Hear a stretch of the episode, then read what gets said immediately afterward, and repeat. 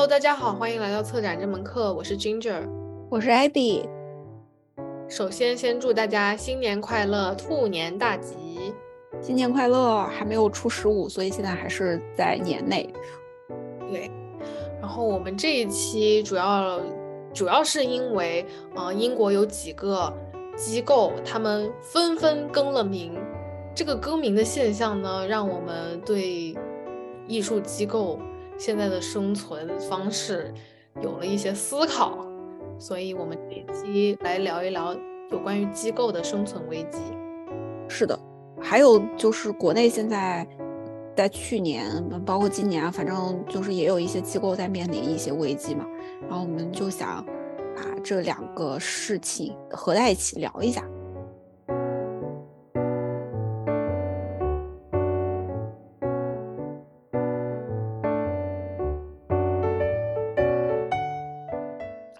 们首先先来聊一下英国的这两个吧，是是。先看到哪个来的？阿基朗是最早看到的，因为他在 Two Temple Place 那个啊。Open Call，他不是中选了之后才发现哦，原来他是之前的什么 China Arts Now 哦对，然后但是当时没有很没有太在意这件事情，只是知道他们更名了，对，没太在意这个情况，对。然后到后来就是 CFCCA 了，对的，嗯，CFCCA 是曼城那边，算是英国这边最早的一个华人艺术的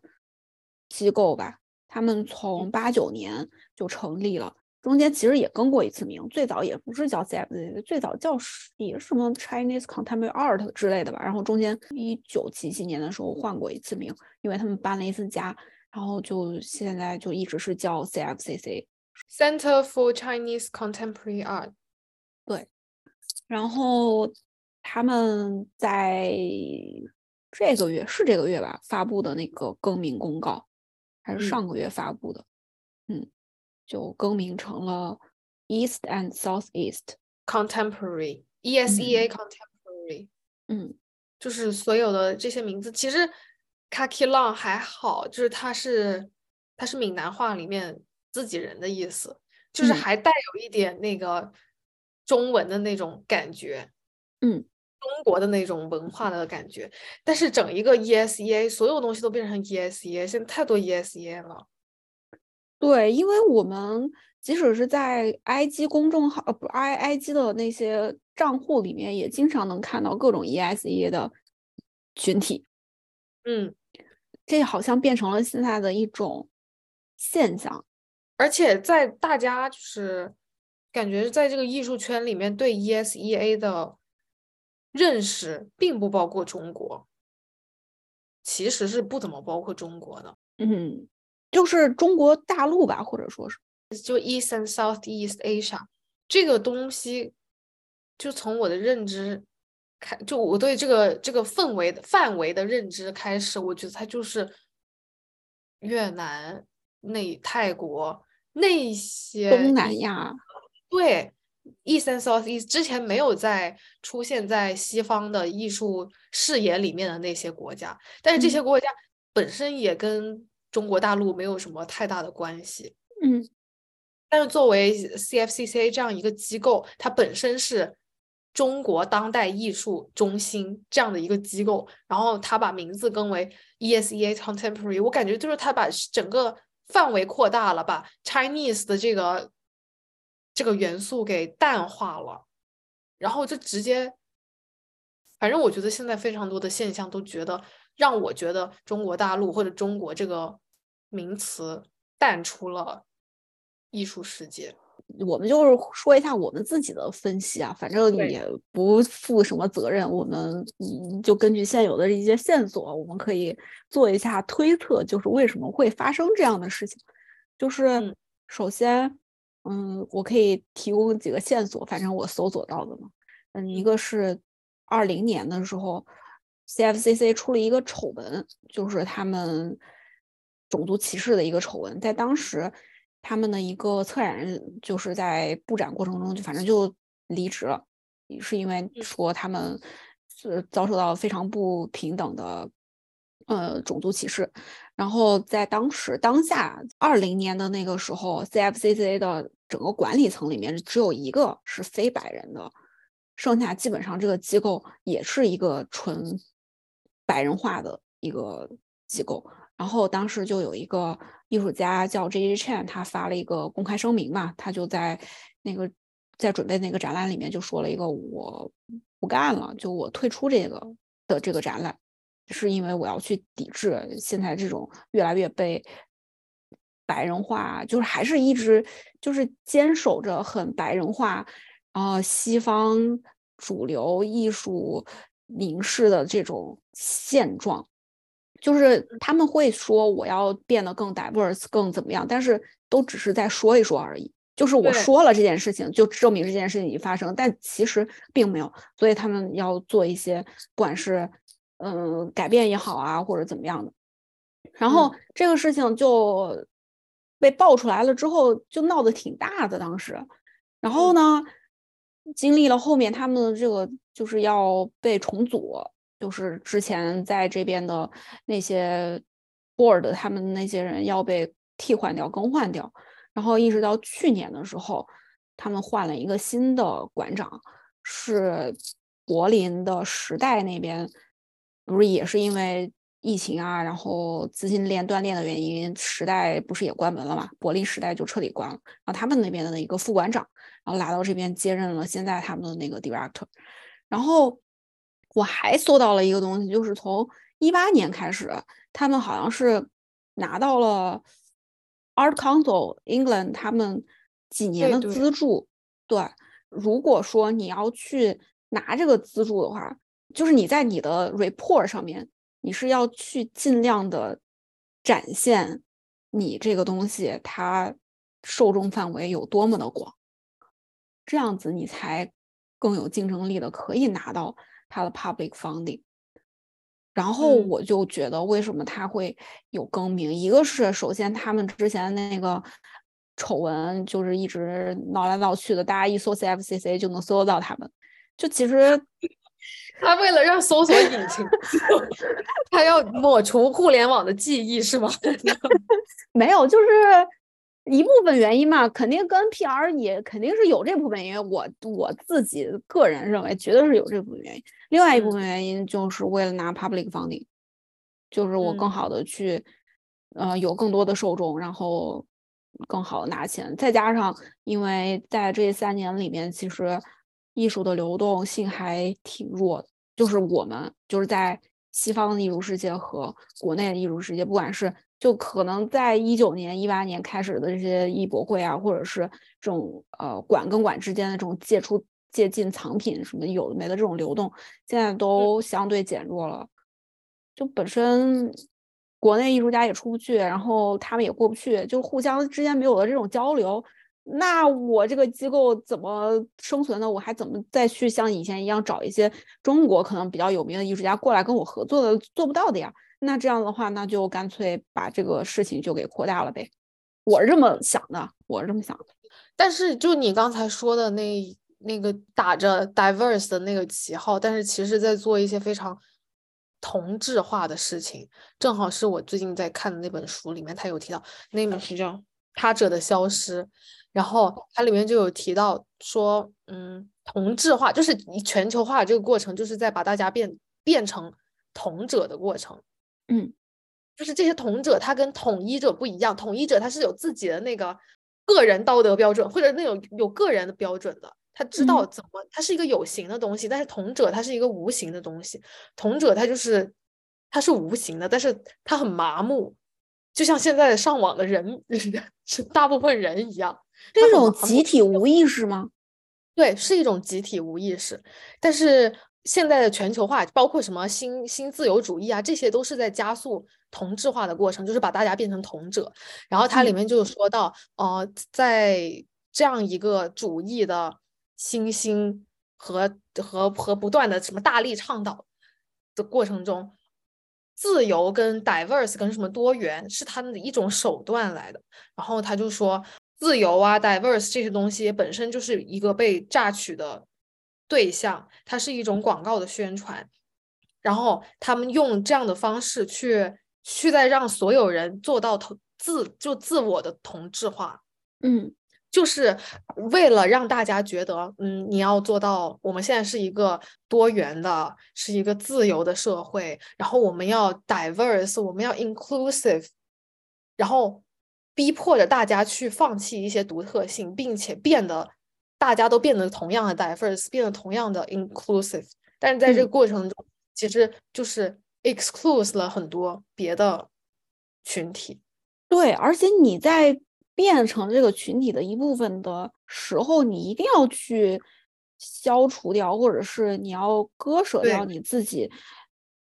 真正 diverse 群的那一部分。对，是的，能够成为 diverse 的那一部分，就是，哎呀，非常的绝望。想到这个事儿，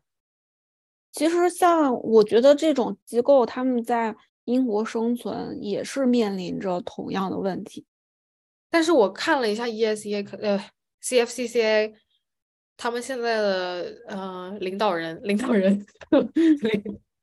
都是就工作人员都是亚裔。嗯，对，就是在之前那个丑闻之后就彻底的改变了。但我所以我觉得其实有时候像一些艺术家的发声，嗯，也许会有用吧。会有一些现象做出一些改变，但是实际上有没有真实的影响到这个 structure 呢？嗯，因为就是在他的那个公开信里面，我记得他有提到说，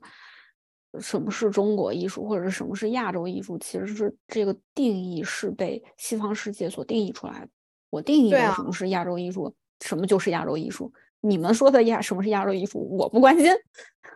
对对，我们从那个什么 New Contemporaries 也能总结出来这一点。他们一，一些西方视角里面的亚洲艺术、中国艺术，根本就不是我们所认为的、我们所看到的中国艺术、亚洲艺术。嗯，但是又只有他们认为的那一些艺术，才能够被他们选择，然后被所有人、被更多的人看到，然后获得那样的平台，获得更多的观众。让更多人去学习、去认知这样的艺术是亚洲艺术，亚洲就出这样的艺术，这他妈就是一死循环。对，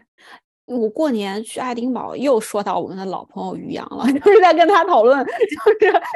文化工作者的那个文字输出和他创作者作为一个创作者怎么样去看，就怎么样去创作自己的艺术。就他就会说，那创作者其实不应该对自己的身份有很强烈的限制。你就是应该关注在作品本身，你做的这个东西，它就是你，它并不是说你是来自哪里的，就是你不是你，你在创作过程里面不是在强调你自己身份的这个问题，你不应该强调这个问题。作为一个创作者来说，但是就是，但是我们在 New Contemporary 里面看到的那些作品，就是我们都不是很喜欢的所谓的那些中国艺术家，然后。加入了非常非常多的所谓的中国元素在里面，然后满足到满足了西方主流艺术世界对于中国艺术作品的想象，那你就是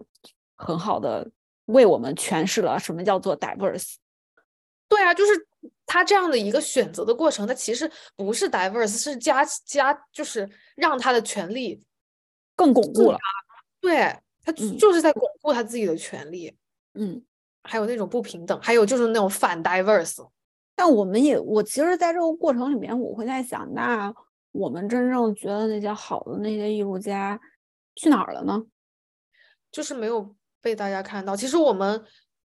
聊的那些艺术家或者和自己合作的艺术家，我都认为是好的艺术家，而且他们很多人都是来自中国，就是在中国大陆接受艺术教育，或者甚至都没有接受过艺术教育的一些艺术家。嗯，他们做的都是好的艺术，但是我觉得这些艺术家都有的共同点就是他们不会标榜自己来自于，就是就像你刚才说的，他们就像于洋刚才说的。他们不会在乎自己来自哪里，然后自己是怎样的身份、怎样的 identity、怎样的标签，嗯，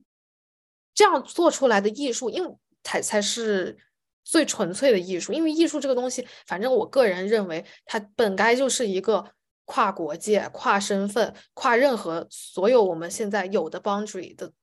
这样一个武器也好，一个一个 language 也好，嗯，但是现在艺术世界反而就是在强调这种系统，是的，强调已经被建设出来的每一条已经非常豪华的那种高架桥的那种快速通道那种道路，然后抹杀了所有银林林荫小道，就不嗯让大家自己自自自己创一条路出来。他会告诉你，我们迎接 diverse，你可以创作，那钱哪儿来啊？我们都甚至生活不下去。他们说的 diverse 都不是那个 diverse，嗯，但是会说呀我对呀，就是他们就是会说呀，就就是说呀，我就 diverse，啊我就妈的当婊子还立牌坊。对啊，呃，你怎么样，人家根本就不关心你的，好吧？就是主流艺术世界对于不管是什么国内现在就中国在发生的这些什么事情，中国艺术世界又怎么了，又这样，那人家根本就不关心，真的不关心。就是为什么会有现在这样现象？第一个原因就是西方世界真的也不关心我们在干嘛。因为他们有一套自己的系统和自己的艺术生产方式，就是一个像一个循环一样，是一个闭环，它已经运转的非常的完善了，它不需要你再过来插一脚，或者嗯是至少这几年就是这个情况就变得比较恶化，因为毕竟其实全球经济现在都不是很好的情况下，那如果说艺术所有的这些艺术机构，大家的钱啊，或者是呃运作的资金都来自于政府的 public funding，或者是怎么样的话，那就其实生存也是挺难的。然后我觉得还有，就比如说，其实像东南亚的艺术，在一八一九年开始，就好像变得非常的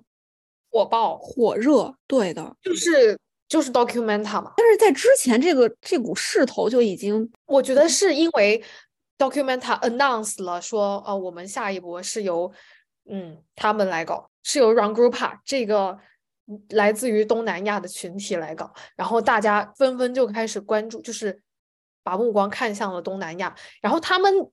我觉得他 Rangrupa 是一个非常东南亚的去艺术群体，但是他们不完全是，嗯他们他们无法代表整个东南亚的艺术群体。嗯，但是现在，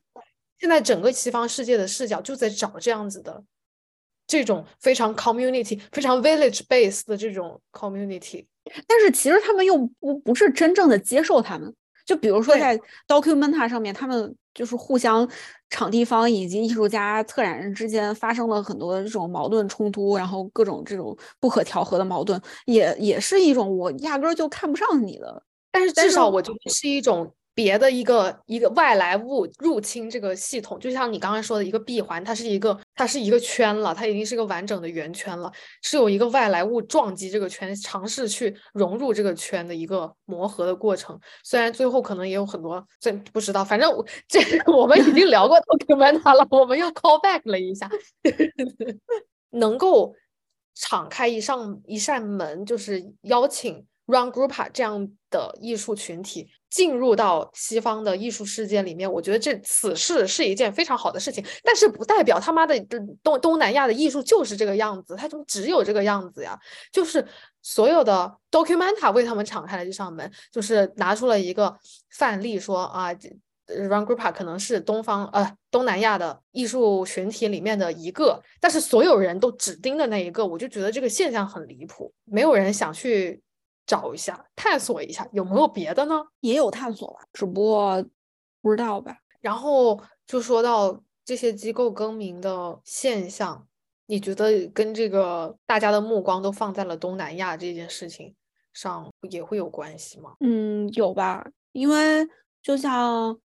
哎，我怎么好像感觉总总想从那个找钱的这个角度来讲，但是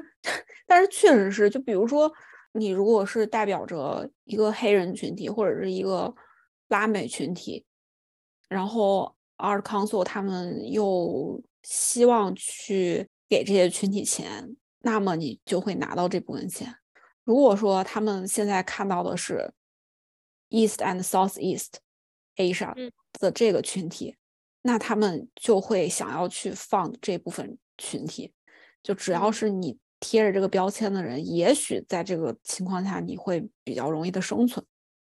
嗯，我觉得好像是的，但只有他们生存下去了，才能够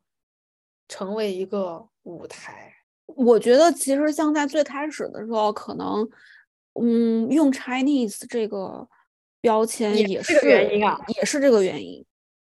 因为是这样，我我还我还搜了一下那个呃什么 Chinese Art Now，就是啊 Kaki Lang 的前身。他们最开始的时候是他们是在这伦敦的中国城还是是哪里啊？反正他们是一个叫做 Art Space 还是怎么样的。但是对于那段时间他们具体做了什么，他们的网站也好，我就没有过多的信息。但是那会儿他们主要也是呃表演类型，比如 theater 啊，或者是一些就是这种这种更偏舞台方向的这些东西。然后到一八年，嘿，就牛逼了！一八年拿到钱了，拿到 Art Council England 的，对，拿到钱了之后，他们就改名了，改成了叫，其实就是从这个改名，就是拿到钱开始这个事儿。就就变得更为人可见了。然后他们本身，我看了一下他们最开始的那些 founder 啊，就是最开始的那些人，也不能说完全就是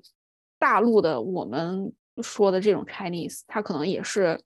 呃早年的那些什么香港移民啊，或者是。呃，新加坡的移民啊，或者是 half 什么什么 Chinese half British 这一部分人，嗯，那我就在猜想，那当时的更名的一个原因，或者是怎么样，也是为了，就比如说，可能有一部分移民，一一部分 diaspora，他们在这边，他们既不没有办法完全的依靠 British，就他们不是白人，然后他们可能没有办法拿到这部分的 support，那他们又靠不到国内。因为已经断联了很长时间了，我就已我是土生土长的这边人，我就已经完全融入到这个社会了。但是我出到社会之后，发现他们还是会用带着我是我的脸上的颜色去看我的这种情况下，那我干脆就使用一个标签，把自己标签化。这个事儿让我觉得，这是我个人的。理解也也可能是不对，但是也我不知道，我我因为我觉得我今天说话可能会比较带有我自己的主观色彩，因为我现在我也是对机构非常的 有偏见，对有偏见。我不是对机构，我是对这个艺术世界都很有偏见。就你刚刚那么一说，说当时呃可能比较新，就是 migrant 这一波，特别是来自于亚洲。这这一波 migrant 这个东西可能非常新，中国这个话题就我觉得很像网络流行词，不知道为什么让我想到，嗯，是这样。那会儿流行那个，然后咱们就都用那个，流用那个流量就多。完了，现在流行 ESEA，那我们都更名 ESEA，嗯，流量就多，就本质是一个，本质都是一样的。那你说这是一种进步吗？我不知道该怎么样去定义这个事情。因为会有人说这样子就我们更 exclusive 啊，就是呃这个群体就更庞大。但我然后或者是你说学学术上面，就当大家开始提出什么全球南方啊，就是你也听过嘛，global south，然后包括像什么乌兰古巴，他们也算是 global south 的一部分，就是整个南方他们都。相比于北方，都是欠发达、欠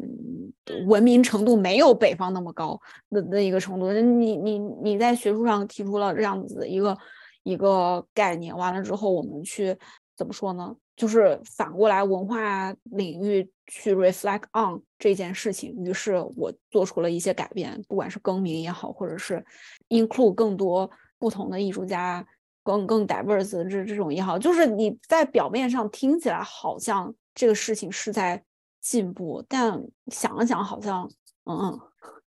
对啊，我觉得就是，我觉得没有，就换了包装。我也觉得，就是实际是实际的本质是换包装，妈换汤不烫不换面那种感觉。但这只是一方面，另一方面就是。就说到大陆的那些机构的现状了吧，嗯，比如说时代的关门啊，嗯，啊，不是说完全彻底关了吧，但是他们柏林那边那个就关了嘛，嗯然后在今年这一年他们也不会有展览，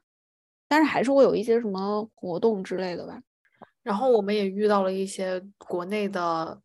大机构，比较熟悉的大机构，他们整个团队重组，对的，也真的换汤不换面的。换了，那彻底换了，人都走完了，那换的可彻底了。嗯，彻底都不是一个当代艺术机构了，重心都换了嘛？现在是包装没换，完了工作重心全换了，里面的人啊、团队啊什么的全都换了，然后也不干当代艺术了。感觉这个问题也跟钱有关啊，是跟钱有关。那你看这些问题，那我我哎，还挺神奇的，因为我们说的国内这机构都是发生在珠三角地区，问题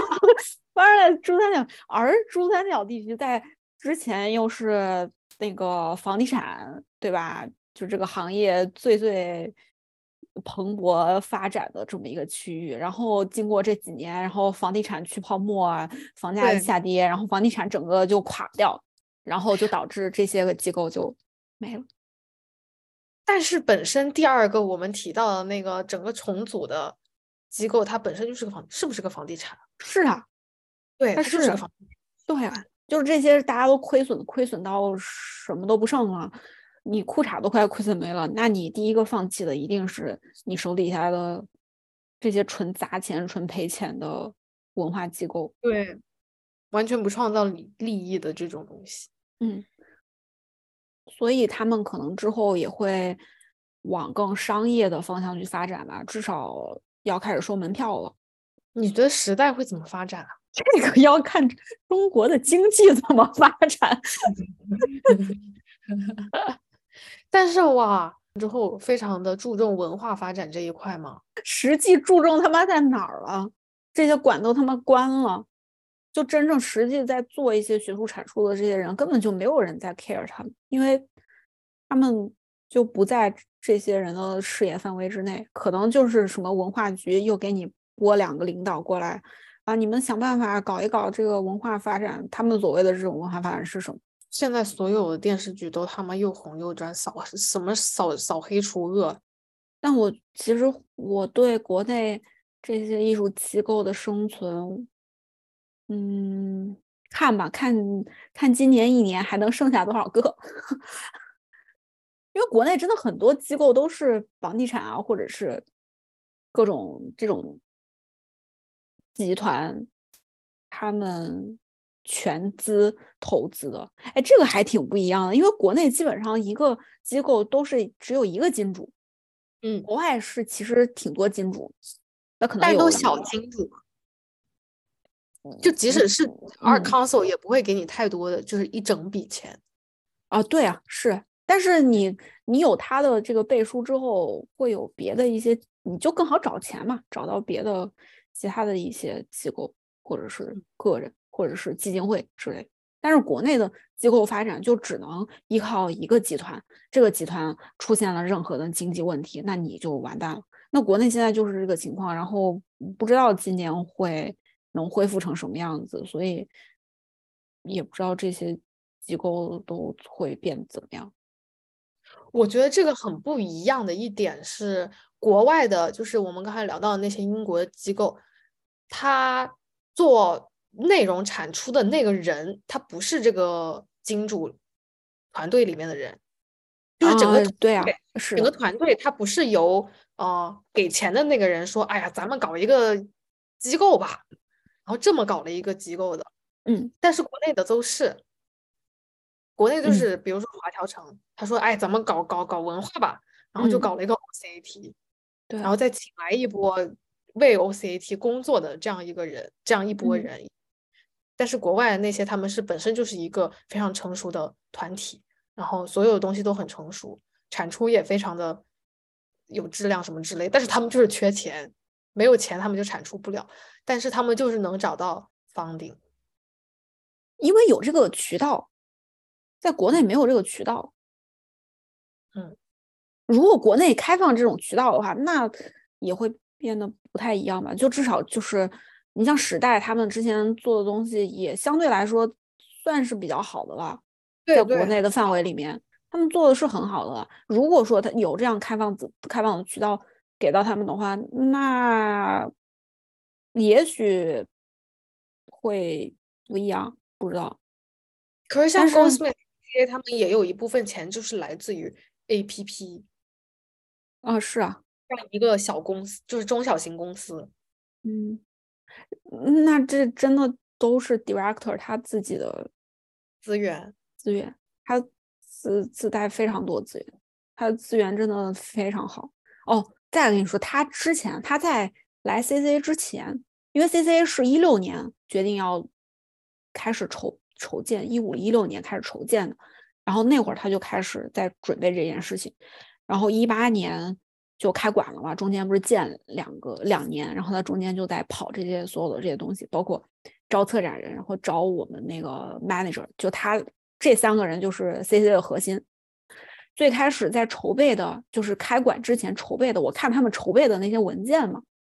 就是各种表，然后他们列出来的，我们要去跟哪些人去开会，然后去聊，然后哪些是有可能的那些 patron，然后嗯这样那样的有的没的。但是我觉得光是你刚才列到的那些，他们称之为 foundation，就说明他们在创立这个东西的时候是有这么一笔钱，他们是就是无论给你也好，给给 CCA 也好，给给任何一个机构也好，他们就是要把这笔钱投入到这样的事业当中的。哦，对，是的，但是国内的目前没有什么公司或者基金会或者什么鬼机构有这样的 foundation，他们不会有这样的一个一拨一部分款去做这样的事情。即使现在西方的经济啊各种东西其实也很差，嗯但是他们没有说可能 foundation 的呃呃数额啊或者也会被削减吧，嗯，但是还是有这样的东西存在。因为大家觉得这事儿重要，你觉得国内大家觉得艺术这件事儿重要吗？这一定是第一个被割舍的，文化一定是第一个被割舍的。但是当这个事情发生了之后，就是国民就会变得嗯很失控。你如果你文化不发展，你只发展经济的话，就是这个社会它是一个非常恶性循环的发展。但是现在没有人发现问题，就是能够有话语权的人，他们发现不了问题。可能能发现吧，但是做不了任何改变，就是谁也没有办法去对这个事情做出一些改变。为什么他们会？嗯，我不知道，因为不是最近搞那个 working 哦，算了，就是前段时间看看 working group 发的那个 reading 嘛，嗯，future aid，然后它里面就说到这个东西是一种不求回报的、非常原始的、很友善、热情好客的这样一个感情。嗯我我感觉你所说的就是西方国家，他们更注重文化发展，更更有人情味，可以这么理解吗？就是他们在 mutual aid 这方面，可能是不是比较的 well 我 developed？我我真的不这么觉得，因为那天我们在 working group 也在说这个事儿嘛，就是现在这些机构好像又在说这些 mutual aid 这种，就是 community 大家的这种互帮互助，但实际真的关心吗？他们真的不关心，他们真的不关心你别的群体怎么样，就是你的这些 community 具体怎么样，不，没有是真的关心，他们关心的是你这个 community 能不能给我带来一部分钱。就是站在机构的角度上，可能是这个样子吧。但是我不是说这个 mutual aid 不好，它肯定是好的呀。它就是要，它它就是，美好的 愿景。我觉得我们就是在 mutual aid，对吧？我我们我们互相每天就是吐吐槽或者录个播客，然后对一件事情有一个反应，至少我们是。嗯，说说是同温层，或者是怎么样，就大家就是互相分享一下，就互相心理按摩一下，这个其实就是一种 mutual aid，或者是跟葫芦啊，或者是跟我们那些朋友，就是这种，我觉得就是很纯粹的，也没有什么别的目的，就是在做这样的一个事情。然后可能那些 community 最底层的那些 community 啊，大家也是在做这件事情，但是嗯这个事情一旦上升到机构了之后，这个事情我就会觉得它，我现在个人我会觉得它。没有，真的是没有机构在真的在做什么 mutual aid，不管是国内也好，然后西方也好都没有。那不说机构里面，而是就是别的一些啊、基金会，他们即使在自己的公司、自己的呃这这样一个经济环境非常差的一个情况下，还是会有这样一部分钱给作为 foundation 去支资助艺术行业，这算是一种 mutual aid 吗我觉得算是一种 old money，他们对于自己的这种靠很高的 hierarchy。对不起，懂我现在真的很 很，我懂。了。我我我真的特别负面，但是这个你说到这个，我我我就明白了，就是那种没落贵族还一定要穿的非常好看的那种行为，嗯，还一定要穿金戴银的那种行为，就是好面子，知道吗？嗯，好像行吧。我很想说，我还想说他们是不是比较善良？结果 怎么可能？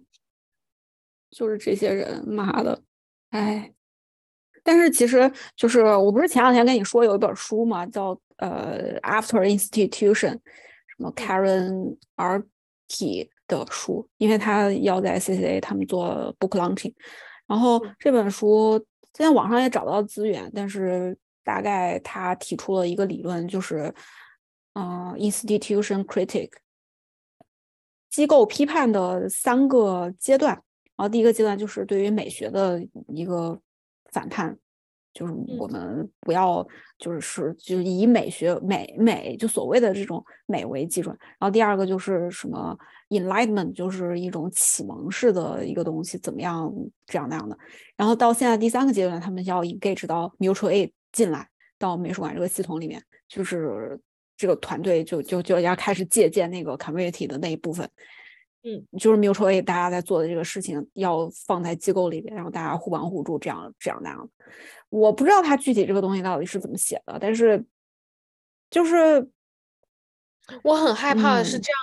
这样一个那么美好的东西，它会跟 diverse、跟 inclusive 一样，变成跟自由一样，变成一种标榜的，变成一种广告语。我现在就是会，我就会有一点，我会有一点这种感觉或者担心。这他妈跟领导跟你，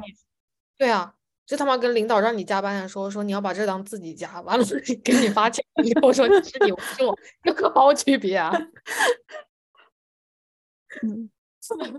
但是我觉得，哎，我很好奇你说的这三个就是阶段，它是按什么分的呀？时间吗？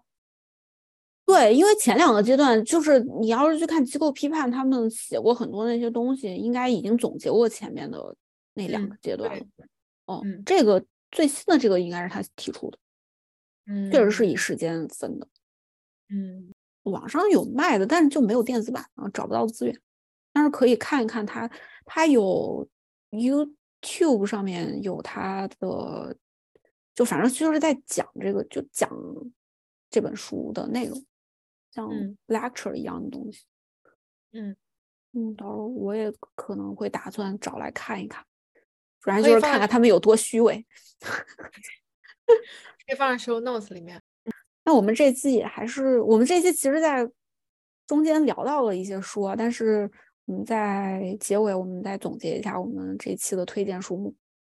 嗯，我要推荐的这本书，我自己还没有看完，是韩炳哲写的《他者的消失》。韩炳哲是一个德国新生代思想家，一九五六年生于韩国首尔。我没有念他那个白哦，他是五九年生于韩国首尔，嗯，然后后来到德国去学习哲学，这么一位哲学家。然后嗯他这本书，我现在读到了这里，真的能够让我想到很多事情，但是最多的是对于这个数字化的社会进行的一些反思。嗯，就是对整个社会，比如说全球化，然后什么新自由主义这种很大的东西带嗯来的一些问题进行反思，我还挺读得进去的，能让我想到很多东西。因为这个这本书好像适用于所有的所有的 discipline，标准，所有的行业，所有的啊，对，所有的标准。然后我会特别用，就是在艺术世界里面，因为最近也非常的迷茫，嗯越看越觉得他妈艺术世界里就是像他讲的一样，非常绝望，就是这样子的。就是越看越绝望，但是还是要保持乐观。对，是的，人得活下去嘛，对吧？我们得活着，得乐观。我我也看了，我最近也看了一个让我觉得非常绝望的一本书，我简直我我看的时候我他妈烦死了，都但是我我又想把它看完，就是《一九八四》，我有跟你说我在看《一九八四》，他咋让你绝望了？之前不是还行吗？对，之前还行，之前。就是一种在绝望之中，你还找得到一丝希望的状态，但是后面他就是把你的希望，就是你你你在有希望的那个时候，其实你知道你自己在玩火，你在这样的一个结构的一个无法改变的一个集权体系里面，你是没有办法做出什么。真正的改变呢？但是你好像感觉自己做出来了一点改变，并且因此沾沾自喜的时候，我操！现实就把你拉回到最残酷、最黑暗、最无情的那个地方，然后对你进行毒打，身心上的彻底摧毁。这就是人生啊！对，然后你这个你你彻底的去人性化改造完成了之后，你就对这个社会。就是怎么说呢？就是他在当下那个社会，他们就是要去把所有的人去人性化，然后要让这个社会继续的这么发展下去。然后当你把你的人性化都去掉，然后变成这个社会的一部分之后，那这个改造就算完成了，你对社会就没有任何危害，我们这个社会就可以继续的往前持续，一直不停的发展下去。我操，完全就是这本书在在在反思的东西。就是这个东西怎么说呢？一九八四算是，嗯，因为它是对它四八年写出版的，然后也是虚构了一个社会。但是其实你看的时候，即使到现在，很多东西也依然能让你联想到自己生活中的一些东西。但是当然，你你会感觉到它就是一个，嗯，小说，对，一个小说嘛，一个 fiction，一个，所以。这个故事看起来就是，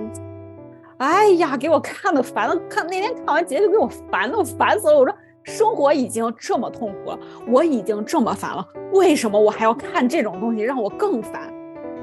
但是它是一本好书。是的。那，